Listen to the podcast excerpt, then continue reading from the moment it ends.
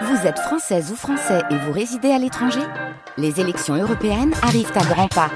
Rendez-vous le dimanche 9 juin pour élire les représentants français au Parlement européen. Ou le samedi 8 juin si vous résidez sur le continent américain ou dans les Caraïbes. Bon vote Les nuits de France Culture. En 1939, après avoir essuyé les refus successifs et l'incompréhension de nombreux éditeurs, Nathalie Sarraute publie Tropisme chez De Noël, tiré à quelques centaines d'exemplaires.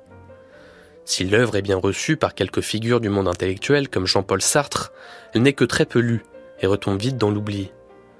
Près de dix ans plus tard, en 1948, Sarraute réussit à faire publier son premier roman, Portrait d'un inconnu, qui, sans atteindre le sommet des ventes, a un succès suffisant pour lancer une longue carrière littéraire. Si sa démarche complexe et son style parfois opaque l'empêchent d'être lu par un très large public, Sarraute jouit d'une cote de popularité certaine chez les intellectuels et les férus d'innovation littéraire. Elle ne se repose jamais sur ses lauriers, va toujours chercher quelque chose de neuf, qu'elle met en prose après un travail acharné de quelques années, toujours sur la table dans le coin du petit bistrot à côté de chez elle à Paris. En 1989, quand Alain Weinstein la reçoit pour Du jour au lendemain, la détermination et la passion de l'autrice alors âgée de 89 ans sont intactes.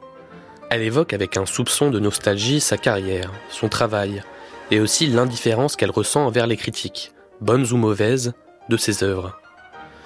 Nathalie Sarraute dans la force de l'âge et au sommet de son art donc, c'est tout de suite, dans une émission diffusée pour la première fois le 18 octobre 1989.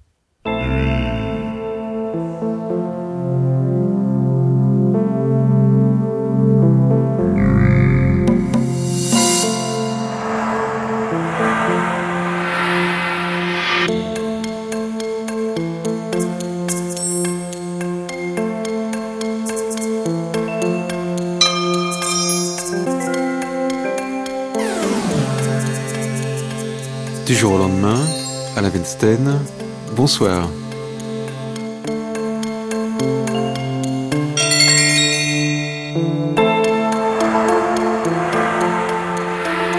Suppose qu'un journaliste vienne interviewer l'écrivain. Il veut l'écrivain, il va recevoir ça aujourd'hui. C'est ça qu'il est venu chercher. Il a demandé un rendez-vous, il veut trouver un écrivain, eh bien, on va lui envoyer ça.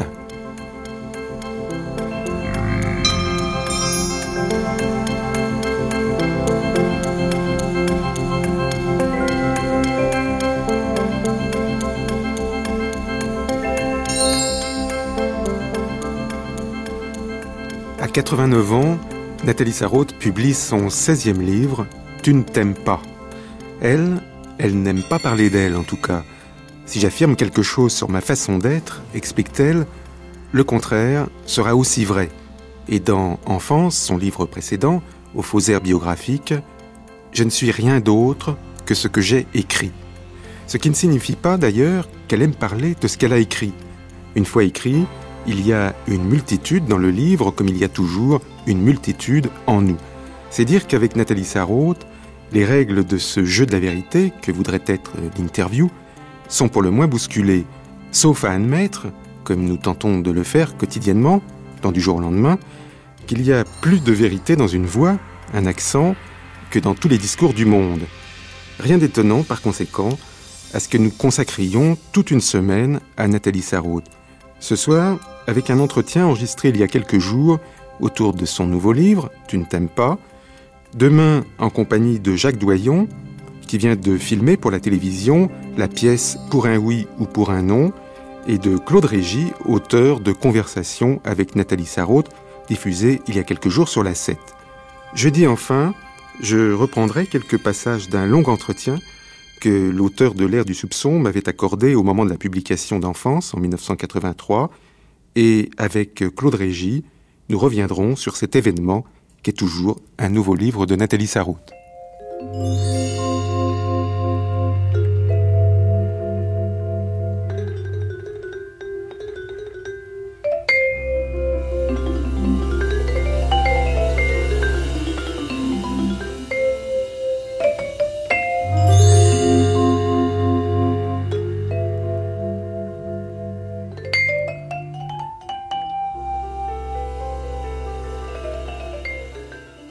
Précédent, Nathalie Sarraute, c'était pas un vrai livre, c'était des études que vous repreniez en un seul euh, petit volume sur Valérie et Flaubert.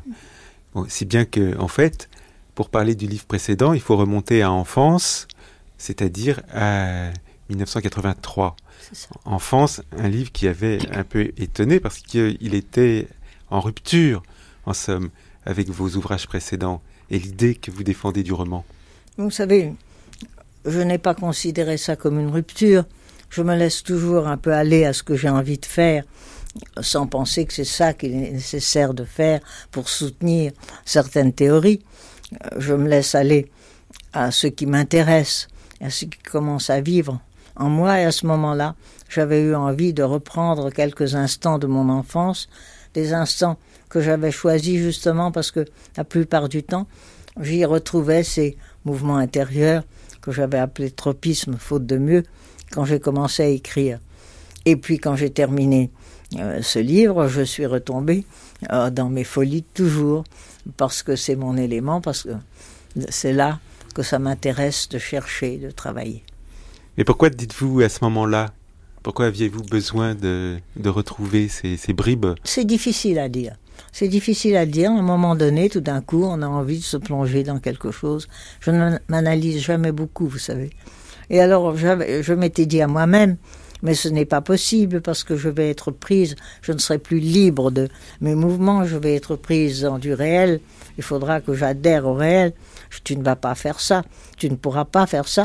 J'avais noté cette espèce de dialogue dans un cahier et après ce dialogue, je l'ai repris en l'arrangeant, en le travaillant un peu, je l'ai repris dans mon livre. Et ce dialogue court tout au long euh, du livre. C'est le dialogue entre celui qui raisonne, qui se rappelle, et celui qui sent et se laisse aller à ses sensations. Euh, il y en a un qui contrôle ce que l'autre dit, qui contrôle sa forme, et l'autre qui essaye de fouiller dans les sensations du passé. Vous n'avez pas eu envie de continuer l'expérience d'enfance Parce qu'une vie, ça ne se réduit pas à l'enfance. Pas du tout. Comme je le dis d'ailleurs à la fin de l'enfance, c'était des moments qui étaient encore un peu ouatés, comme enveloppés de ces brumes de l'enfance, qui avaient pour moi un charme que n'aurait plus du tout pour moi une véritable autobiographie, écrite par un adulte, extrêmement clairvoyant, et ce qu'on est, à mon avis, à partir d'à peu près l'âge de 12 ans. Alors j'ai arrêté à ce moment-là. Je n'ai jamais eu envie vraiment de raconter ma vie, de parler de, de certaines choses que je considère qui me concernent moi seul. On a pu voir que la plupart des romanciers euh, du nouveau roman ont renoué avec une écriture plus traditionnelle, racontent des histoires. Je ne peux pas dire ça. Je crois que Rob Graham avait d'ailleurs écrit dans la dédicace de son livre euh, que il avait pris cette idée euh, d'écrire sur son enfance. Ils ont eu envie tout d'un coup, peut-être voyant que j'avais écrit sur mon enfance, ça leur a donné l'idée aussi l'envie d'écrire sur leur enfance. Et ils ont écrit aussi un livre sur leur enfance, ce qui ne veut absolument pas dire qu'ils ont renoué avec la tradition. Il est impossible euh, de dire, je crois qu'on dit que le dernier roman de Claude Simon est autobiographique, mais il est parfaitement dans sa forme, dans la forme qu'il a eue toujours avant. Il n'a pas changé sa forme pour ça. Donc vous êtes restés, euh, vous, les romanciers du nouveau roman, les seuls euh, fidèles à cette euh, aventure de l'invention Je crois que je ne peux pas parler pour tout le monde. Ce n'est pas un groupe avec un chef ou avec des directives qu'on suit, puisque chacun de nous a écrit comme il avait toujours écrit, toujours dans sa direction, très différente de celle des autres. Mais je crois que nous avons dû conserver tous cette même idée qu'il faut que la forme du roman évolue et qu'elle soit aussi libre que possible. Et vous ne pensez pas que cette idée aujourd'hui euh, n'est plus euh, partagée par tout le monde? Mais elle n'a jamais été partagée par tout le monde. Il est difficile d'imaginer plus d'attaques que celle qu'a subie le nouveau roman. Et le roman qui se sert de personnages, d'intrigues, c'est toujours très bien porté, continue à se bien porter. Il a tout un public que ça intéresse. Et même quand je me place à un certain point de vue, quand je ne cherche pas ce que je cherche euh, dans des romans qui m'apportent quelque chose et qui sont dans la même direction que celle que j'essaye de suivre. J'en lis avec beaucoup d'intérêt. Mais le sentiment qu'on a quand on lit euh, les romans qui se publient aujourd'hui et qu'on regarde les revues littéraires qui subsistent encore, c'est que aujourd'hui, on n'a plus vraiment envie de réinventer le roman. C'est difficile à dire. Je crois que à tout moment apparaissent de nouveau des jeunes romanciers et que si ce qu'ils écrivent a, quelque chose de, de véritablement ressenti et, de, et qui exige une certaine forme qui n'est qu'à eux, eh bien, ce sont des nouveaux romanciers. Tous les grands classiques ont écrit à l'époque ce qu'on pourrait appeler des nouveaux romans qui eux ont en tout cas réussi. Je ne peux pas dire ça de nous parce que nous ne savons, il est impossible de parler des contemporains. Mais même Balzac était un nouveau romancier. Et évidemment Stendhal et Dostoïevski et chacun d'eux, pour cette simple raison qu'ils étaient obligés de trouver leur propre forme devant un univers qui n'était qu'à eux. Et vous, euh, maintenant, est-ce que vous êtes euh, soucieuse encore d'aller dans des directions nouvelles? Ce n'est pas tellement pour faire quelque chose de neuf. Ce n'est jamais ça que je me dis. Ça m'intéresse simplement d'essayer de m'aventurer là où il n'y a pas eu déjà des formes euh, souvent admirables euh, qui ont recouvert euh, cette réalité, cet ordre de sensations où je voudrais aller un petit peu m'aventurer. Ça m'obligera à avoir mon propre langage, ma propre écriture, aussi imparfaite qu'elle puisse être, mais qui est à moi, et que je suis obligé de travailler en partant de rien. C'est ça qui m'intéresse. Et pas d'essayer de reprendre des formes qui ont déjà admirablement servi à d'autres et qui vous font retrouver une réalité que seules ces formes peuvent recouvrir. Montrer.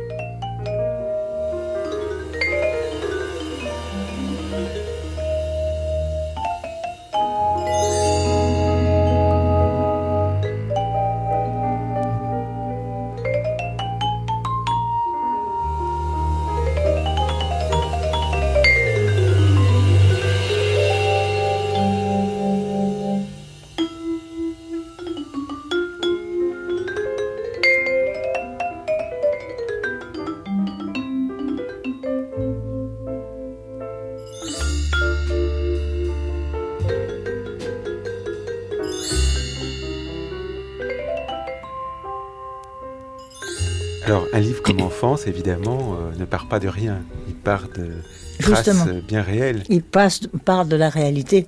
Et je me disais que ça me serait très difficile, que ça pourrait m'ennuyer de ne pas pouvoir inventer, imaginer, trouver des situations dans lesquelles tous ces mouvements intérieurs peuvent s'épanouir mieux que euh, dans la réalité euh, banale et vécue.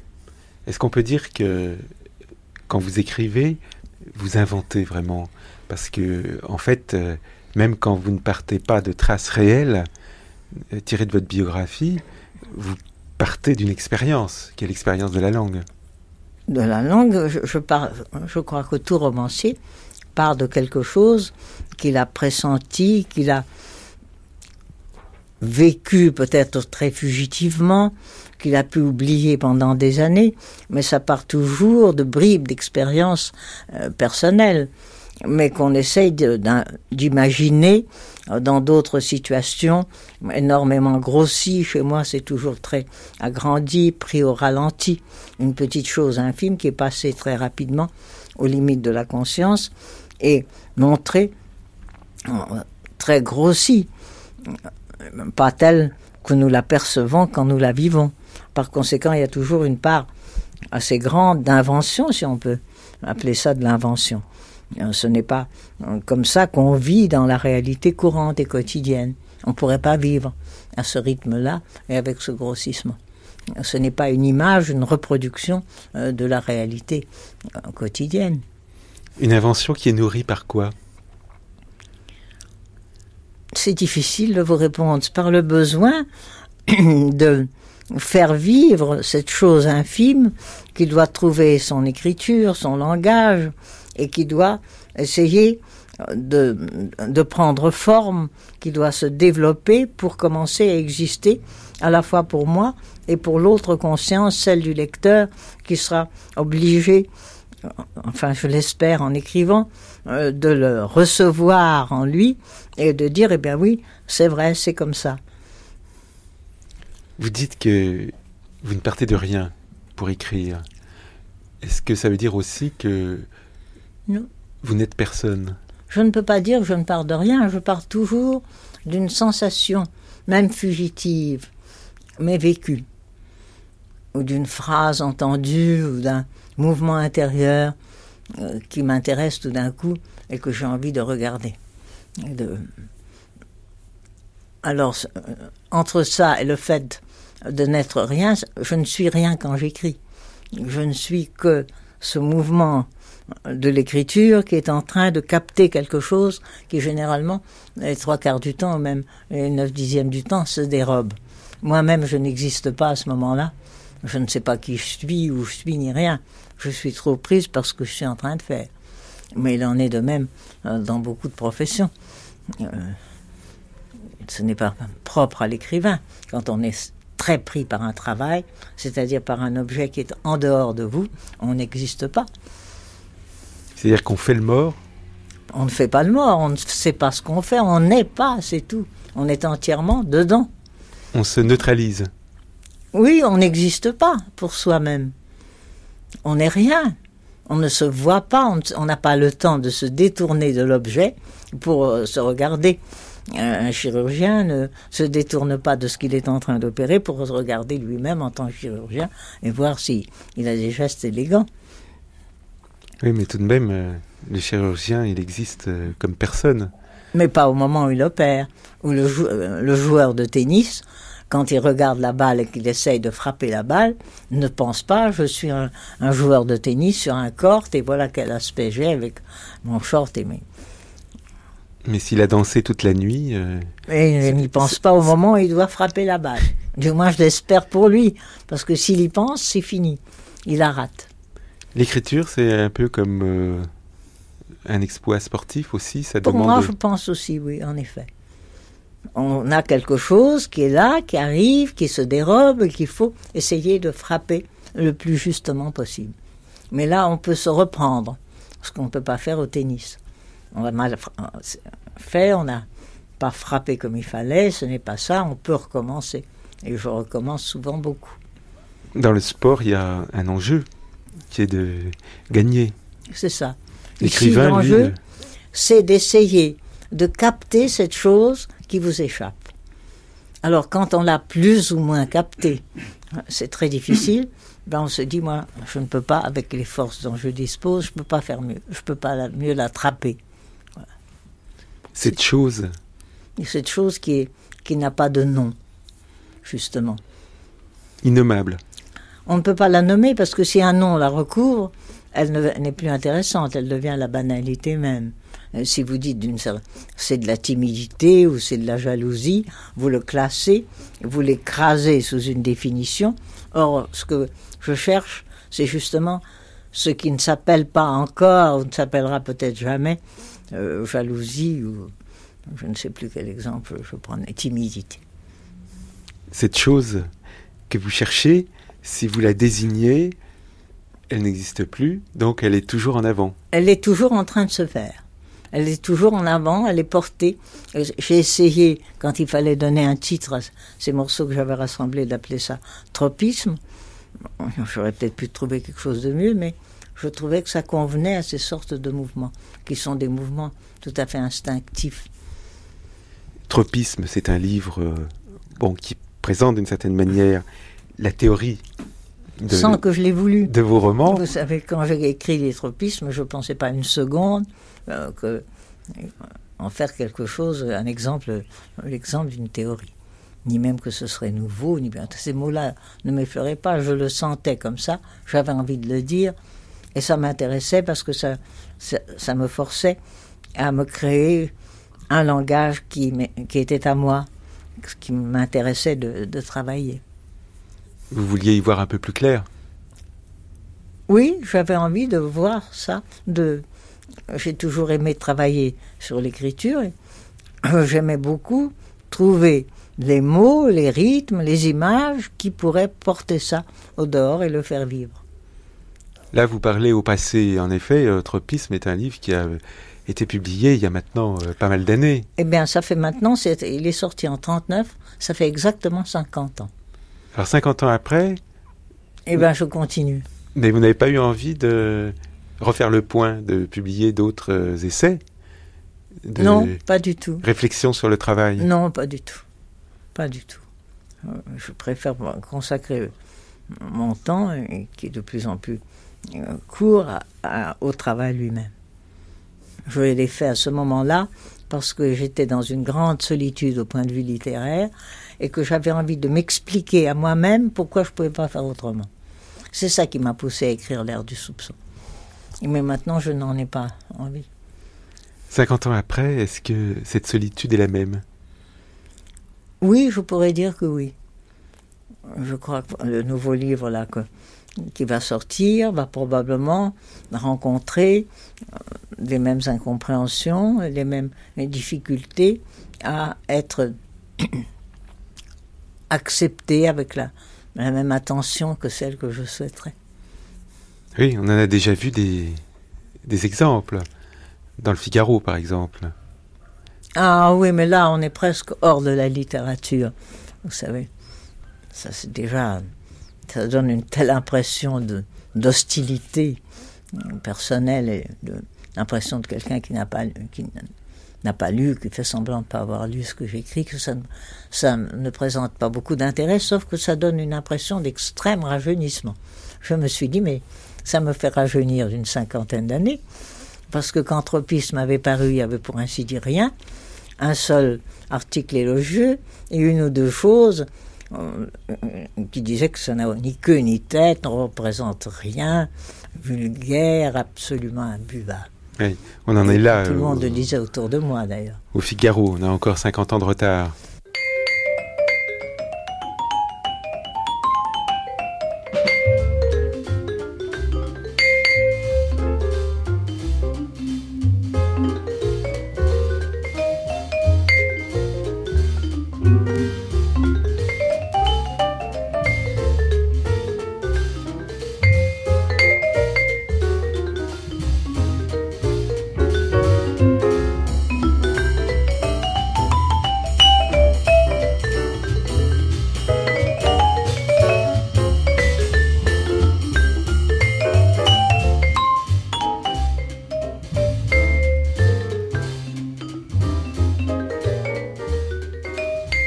Que ça vous touche, les articles qui paraissent sur vos livres Très franchement, j'aurais l'air très prétentieux si je le disais, mais pas énormément.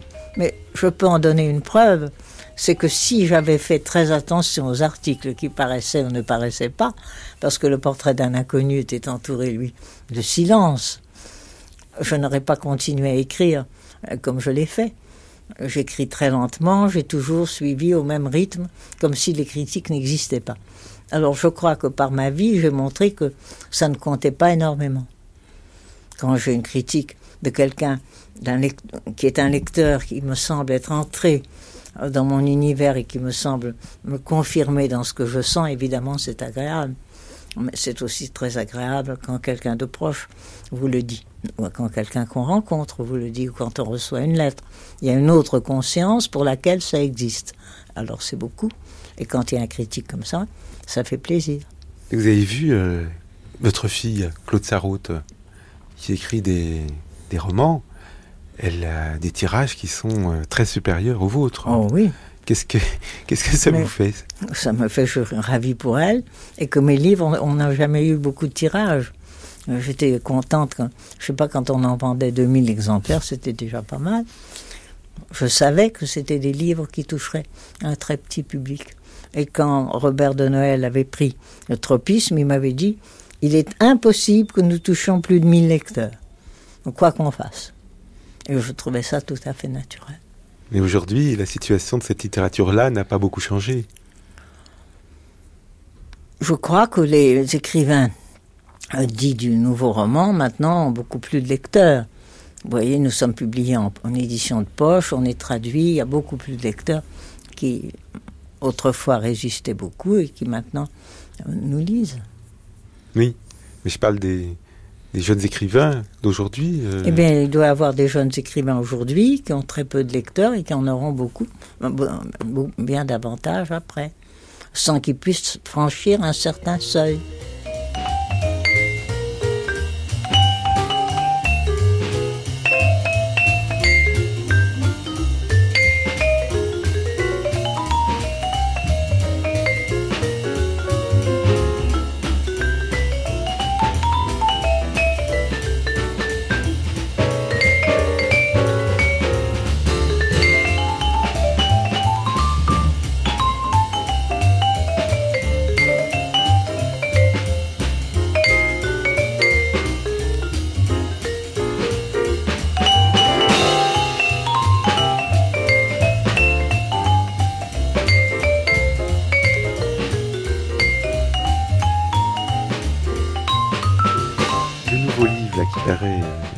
Chez Gallimard est un livre euh, qui, sur la couverture, est présenté comme un roman.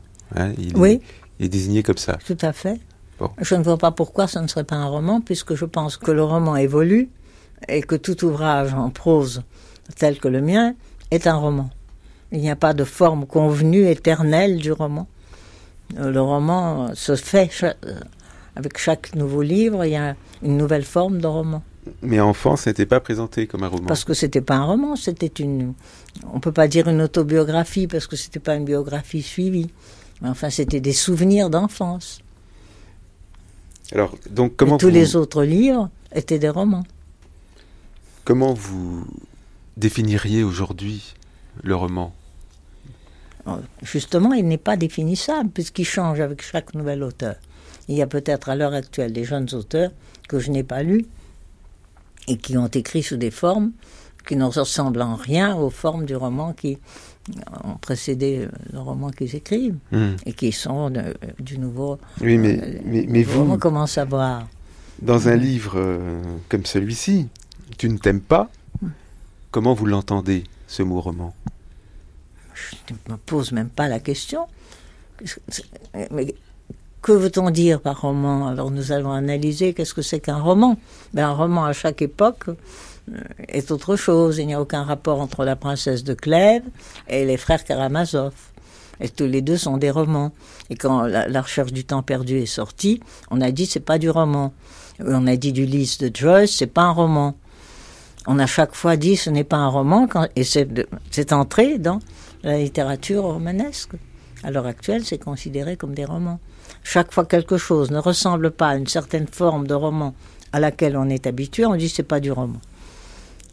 Oui, mais là, euh, à l'intérieur même de votre œuvre, la notion du roman a évolué. Oui, heureusement. Un livre Si comme celui-ci ne ressemble pas Oui, heureusement. au, au précédent. Ben oui, ça m'aurait pas intéressé de continuer à écrire toujours dans la même forme que les fruits d'or ou que le planétarium.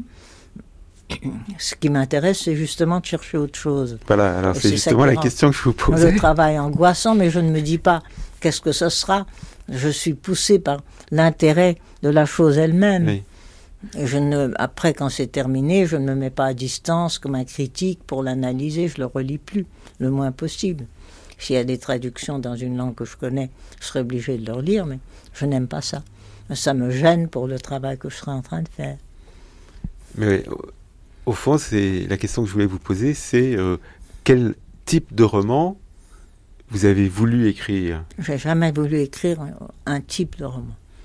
Je me suis toujours laissé aller à quelque chose, à une forme qui était nécessitée par ce que je voulais, le ressenti euh, que je voulais mettre au jour.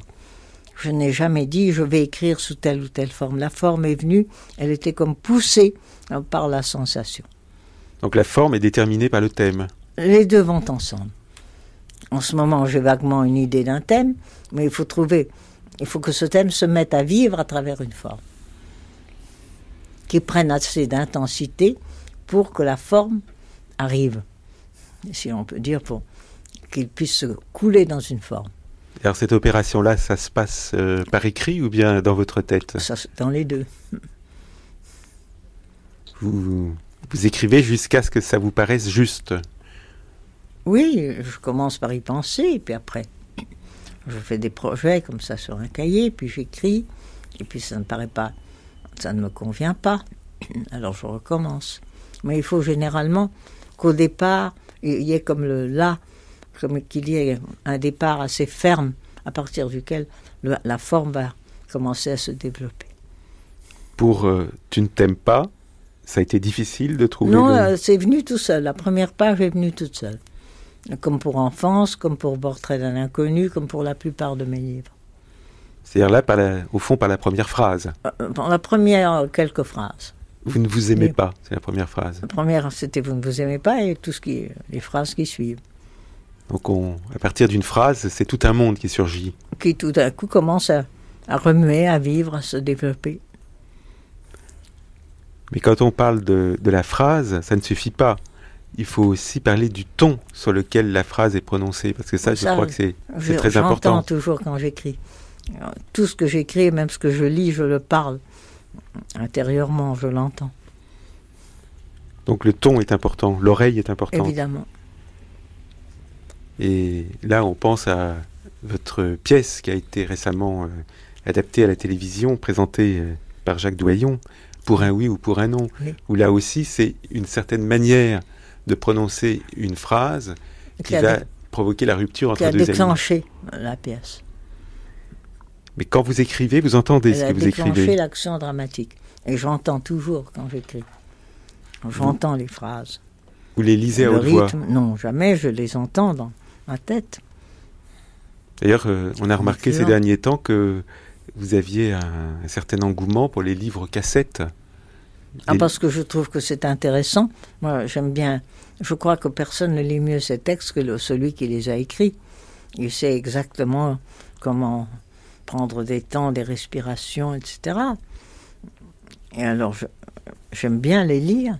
Je serais, quand c'est lu par des acteurs, j'ai l'impression que ça rend moins, pas au théâtre, mais je veux dire quand mes textes écrits euh, sont lus par des acteurs, ils rendent moins ce que je, moi je voulais euh, faire passer, Forsim.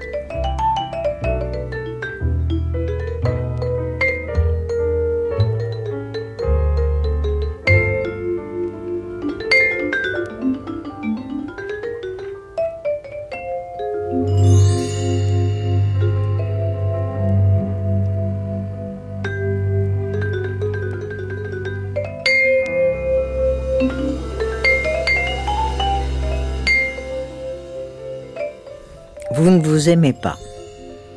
Mais comment ça? Comment est-ce possible? Vous ne vous aimez pas? Qui n'aime pas qui? Toi, bien sûr. C'était un vous de politesse, un vous qui ne s'adressait qu'à toi. À moi? Moi seul? Pas à vous tous qui êtes moi? Et nous sommes un si grand nombre Une personnalité complexe comme toutes les autres. Alors qui doit aimer qui dans tout ça? Mais ils te l'ont dit. Tu ne t'aimes pas, toi. Toi qui t'es montré à eux. Toi qui t'es proposé. Tu as voulu être de service. Tu t'es avancé vers eux. Comme si tu n'étais pas seulement une de nos incarnations possibles, une de nos virtualités. Tu t'es séparé de nous. Tu t'es mis en avant comme notre unique représentant. Tu as dit je. Chacun de nous le fait à chaque instant. Comment faire autrement? Chaque fois que l'un de nous se montre au dehors, il se désigne par je, par moi, comme s'il était seul, comme si vous n'existiez pas. Alors de quoi est-ce que tu t'étonnes? Qui moi? Qui n'aime pas qui? Mais moi, qu'est-ce que je suis? Mais je ne suis que l'un d'entre nous, une parcelle. On dirait que d'être pris pour nous tous t'arrive pour la première fois. Je ne sais pas pourquoi, je sentais plus fort que d'ordinaire votre présence. Vous étiez là autour. Bien sûr, nous nous agitions un peu, nous étions mal à l'aise, gênés. Pas nous tous d'ailleurs. Ce n'est pas à nous tous que ce nous s'applique. Nous ne sommes jamais au grand complet. Il y en a toujours parmi nous qui sommeillent, paraissent, se distraient, s'écartent. Ce nous ne peut désigner que ceux qui étaient là quand tu as fait cette sortie, ceux que ce genre de performance met mal à l'aise, ils se sentent atteints. Vous auriez dû me retenir. Comme c'est facile quand l'un d'entre nous se détache de nous tout à coup, s'élance, tu avais pris la parole, tu la détenais, on ne pouvait pas interrompre le cours des mots qui coulaient de toi vers eux, qu'ils absorbaient, un filtre qui faisait apparaître devant eux une de ces images. Regarde-la. J'aime mieux pas. Si, il le faut. Maintenant que tu es revenu à toi, non, pas à toi, à nous, maintenant qu'on est entre nous, ici, dans notre fort intérieur, il faut leur voir ce que tu leur as montré, cette forme que tu as fait lever en eux, une de celles auxquelles ils sont habitués, d'une simplicité toute classique. Elle t'empêchera peut-être à l'avenir de la présenter à eux de nouveau. Essaie, fais un effort. Je distingue mal. Mais tout de même, tu peux arriver, comme nous, à retrouver ce visage, notre visage que tu leur faisais voir,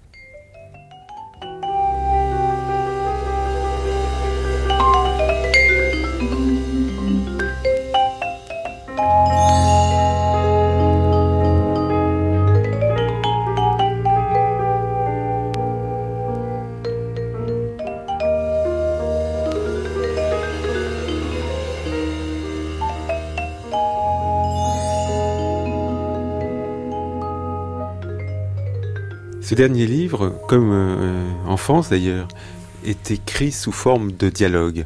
Oui. Comment cette forme euh, s'est-elle imposée Ça s'est imposé tout seul. Est-ce que ce sont vraiment des dialogues? C'est difficile de dire. Il s'agit, sous l'effet de cette phrase, euh, tu ne t'aimes pas, vous ne vous aimez pas, mais adressé à une seule personne, la personnalité, le jeu se décompose, se décompose en, jeux multiples, et puis même ces jeux multiples se décomposent encore et forment comme des sortes de groupes qui se parlent entre eux. Et en se parlant, en fait, ils se parlent en, mettant euh, au jour des monologues intérieurs. Ce n'est pas des monologues intérieurs. Ils sont tous ensemble c'est tous ceux qui composent ce jeu, qui est un nous, et entre eux, ils réfléchissent, ils cherchent, ils sentent, et ils le disent. Ils se, le disent euh, dans un langage qui évidemment n'est pas le langage euh, parlé ordinaire. C'est un langage qui est approprié à ces sortes de mouvements qui sont passés en eux. Et c'est un langage qui est fait de, beaucoup de lieux communs, de phrases qu'on prononce Non, euh. pas tellement. Les lieux communs, on a toujours dit, je fais toujours des lieux communs. Y en a moins. Ces lieux communs chez moi sont toujours porteurs de ces tropismes, de ces mouvements souterrains. Ils ne sont pas là en tant que lieux communs, mais parce qu'ils sont révélateurs généralement de tout un mouvement. C'est eux qui déclenchent. Oui, déclenchent, oui. Ils sont portés par ces mouvements. Ils aboutissent au dehors en, en, lieu commun, mais ce qui les porte n'est pas du tout euh, un lieu commun. Euh, c'est tout à fait le contraire. Ce sont des mouvements intérieurs qui tout d'un coup surgissent au dehors dans du langage ordinaire et quelquefois très ordinaire qui est le lieu commun. Quel est le rôle des, personnages dans un roman comme celui-ci? Vos personnages ne sont pas nommés, ils sont. Il n'y a pas. Mais Sauf un. Euh, il y a un nom qui apparaît, c'est le nom d'un dictionnaire, Robert. Oui, parce que il s'agit d'un dialogue avec une autre personne. On parle de quelqu'un qui s'appelle Robert. Il faut bien le nommer par son nom, puisqu'on évoque. On l'évoque justement et on l'évoque en tant que caractère. En tant que, on évoque un trait de caractère de quelqu'un qui s'appelle Robert. Il faut bien qu'on dise à l'autre personne comment s'appelle celui dont on lui parle. Sinon, il n'y a aucune raison de leur donner des noms. Ce ne sont pas des personnages, ni même des caractères, c'est l'opposé des caractères, on ne sait pas qui ils sont, quel est par ailleurs leur caractère, on les prend juste dans certaines manifestations, par exemple d'amour de soi-même. Mais par ailleurs, on ne sait pas. Moi-même, je ne sais pas, et ça ne m'intéresse pas de savoir qui ils sont, ce qu'ils sont dans la vie, comment ils s'appellent, etc. Ce sont des porte-voix? Oui, ce sont des portes, des portes-sensations. Mais il y a des choses qui... Porteurs d'état intérieur. Il y a des choses qui, évidemment, euh, ressortent de ces états. Par exemple, euh, l'état de l'amour, l'état du bonheur, et même de la vérité, qui est un mot qui revient souvent dans le livre. Je, ne me- je sais qu'il y a un passage assez long sur ce qu'on appelle le bonheur, dans lequel justement ça se décompose, ce bonheur. Ça n'a pas beaucoup de sens. Euh, 20 ans de bonheur, à mes yeux, ça n'a aucun sens, puisque la vie est composée de, de moments. Alors il y a tout un, un chapitre sur ceux qui disent j'ai connu 20 ans de bonheur et les autres qui n'arrivent pas à concevoir ce que c'est. Et l'amour? C'est Ben, euh, concevable? C'est difficile, il faut lire mon livre. Ça m'est difficile de le commenter comme ça.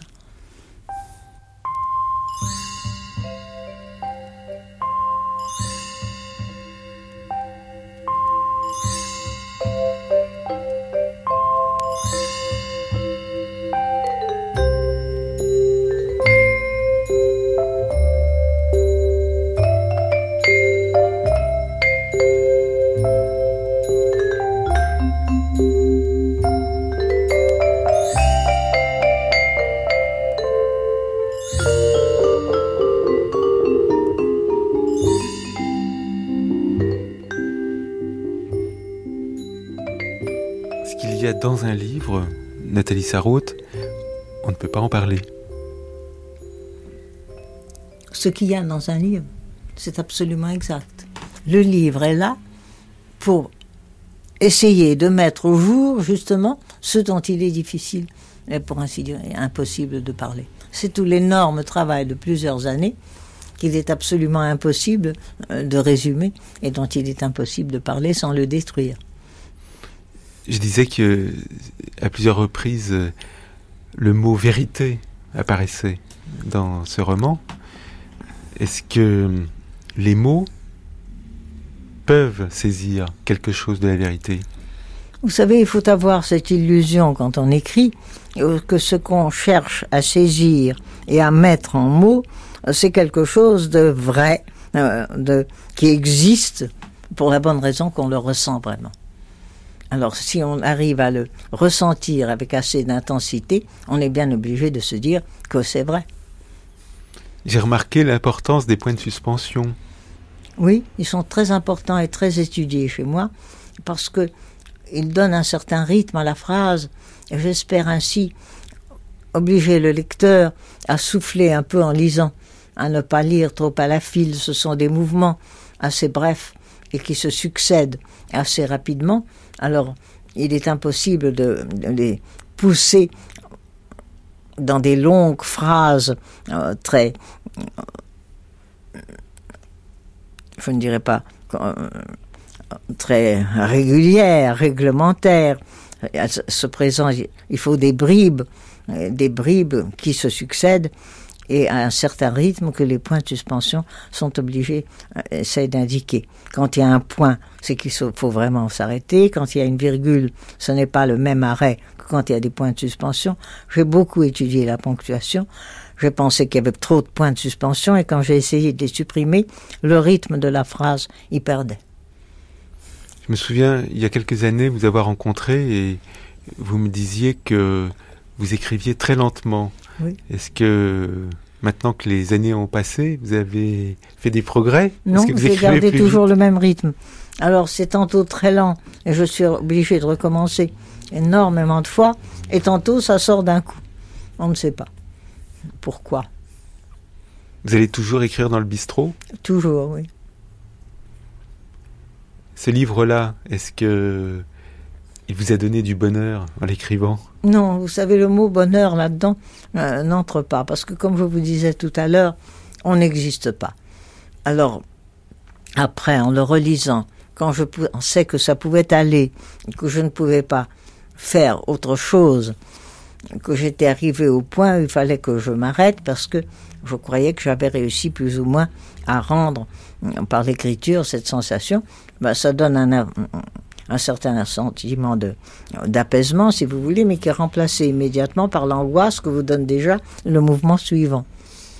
Comme maintenant, je suis déjà angoissée à l'idée de ce que je vais écrire. Vivre sans écrire, pour moi, ce serait terrible.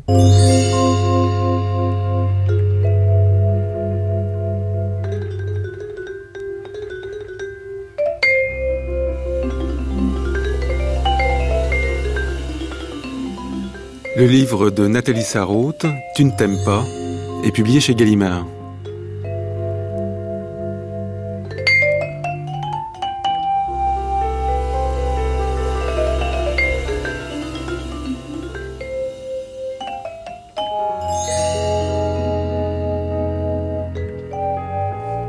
Du jour au lendemain, Christian Fontaine, Bernard Treton, François Poirier, Alain Weinstein, bonsoir.